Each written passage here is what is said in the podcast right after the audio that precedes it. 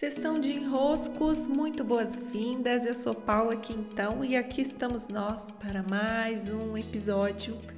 Uma alegria termos aqui, adorando os episódios diários. Hoje eu quero tratar de um tema que em algum momento eu já tratei por algum vídeo lá no Instagram, que é o movimento da diferenciação uma imposição muito forte aos nossos negócios. Vocês já devem ter percebido que há um discurso muito forte dizendo diferencie-se, diferencie-se, diferencie-se. Qual é o movimento de buscar se diferenciar? Né? Nesse movimento, o que nós fazemos? Olhamos ao redor, o que tem disponível no mercado, voltamos para nós, e do que não tem no mercado, nós falamos: ah, aquele ali, ele está precisando de um certo ajuste, aquele ali não tem. Olhamos lá o outro, falamos: ah, não, aquele outro ali, aquele ali faz daquele jeito, mas daquele jeito ele não faz. Então a gente coleta no mundo externo aquilo que está faltando. E esse, inclusive, é o argumento do livro muito conhecido e maravilhoso que se chama O Oceano Azul. O que, que o Oceano Azul ele fala?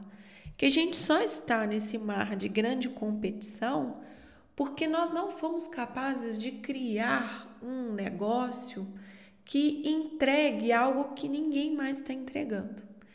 Então, nesse argumento, nós não teríamos concorrência se vamos a uma entrega que seja bem específica. Só que o movimento para se chegar a essa resposta geralmente é esse: a gente olha ao redor, o que que tem, e trazemos para nós a obrigação de ser diferente daquilo que tem. A partir do que falta nos outros, a gente começa a apropriar né, os nossos negócios com aquilo que falta no outro. Só que esse movimento tem uma ordem invertida porque você começa a se diferenciar pelo que falta no outro. E o custo de se diferenciar dessa maneira é muito alto, porque você precisa sustentar uma diferenciação que custa a você não ser você. Simples assim.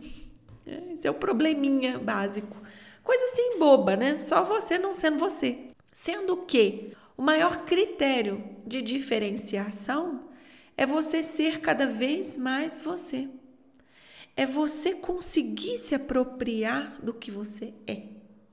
Conseguir cada vez mais se centrar, se voltar, se né, deter no que você é. Então, qual é o meu jeito de criar? Qual é a minha expressão? Qual é a minha arte? Qual é o meu modo de interagir? Quais são as minhas verdades? Qual é a minha forma de fazer? como eu recebo as pessoas, como eu crio, como tudo voltado do eu já sendo eu. Parece que não vai dar muito certo assim, porque nosso olhar sobre nós mesmos geralmente não é um olhar que consegue enxergar que o que somos, que o que temos tem muito valor. Precisa ter valor, é o que fizemos o que coletamos ao longo da vida até aqui tem valor. Acontece que o não entendimento que tem valor nos faz olhar para o lado e achar que o que falta no outro é o que vai então ter valor em nós. Só que não. Sermos nós já é o diferencial. Ser Paula já é o diferencial. Não tem como alguém fazer como Paula. Tem como criar em podcast? Tem. Tem como fazer em Instagram? Tem, porque são ferramentas, está disponível para todo mundo. Mas não é isso que vai fazer o outro ser Paula. Não tem como o outro ser Paula.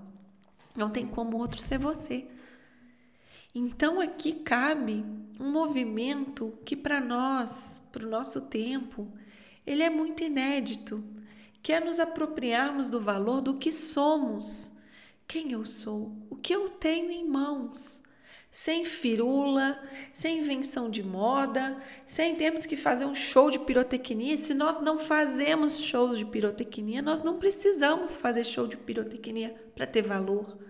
Como Paula, eu tenho valor. Então, eu vou me apropriando desse valor e encontrando modos de entregar este valor para o outro, de fazer com que esse valor que está dentro de mim de uma maneira sutil, de uma maneira não palpável, encontre o outro em formas de serviços, de produtos, de criações, de entregas. Porque eu não estou vendendo a Paula, eu estou vendendo as criações da Paula. E as minhas criações são só minhas, não tem como elas serem de outra pessoa. Mesmo que duas pessoas falem do mesmo tema, mesmo que duas pessoas tratem dos mesmos assuntos, criem cursos, criem aulas, criem produtos que oferecem a mesma coisa, mas ainda assim é a Paula oferecendo. Então vamos supor, né? Vamos pegar as terapias que não, entre si não precisam se diferenciar muito.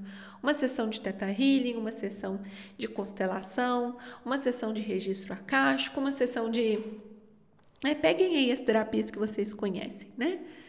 Como Paula eu entrego de uma determinada maneira. Como Claudinha Sakai, que é a minha terapeuta de teta ele entrega de outra maneira.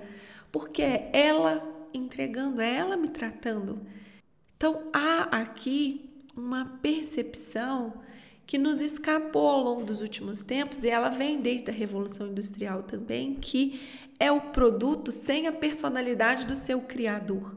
Só que agora, quando pensamos principalmente em negócios individuais, que é muito a minha interlocução aqui, não tem como esse negócio não ser extremamente diferenciado por ele ser você. Então, o grande barato é irmos nos apropriando do valor de quem somos e, portanto, do que temos. E daí quem ganha não é só o nosso negócio, somos nós, como seres criadores, nos expandindo e nos desenvolvendo. Muito bem, espero que isso os ajude a desenroscar por aí. Esse tema, de certa maneira, ele faz ressonância com o que eu trato no DNA do negócio. Eu tenho já a agenda de 2021 para o DNA do negócio, é o meu workshop, em que eu cuido dos conceitos de um negócio integrado ao ser. Então, meu convite é para que vocês estejam. Tem uma edição agora em maio e eu tenho mais outras duas edições ao longo do ano. Vocês podem se organizar para estar comigo. É um workshop muito bonito e eu sei que vocês vão aprender muito sobre como se apropriar do ser para que vocês possam ter segurança de ter um negócio a partir do eu. Muito bem, sessão de enroscos até. Encontro vocês no episódio de amanhã. Até até.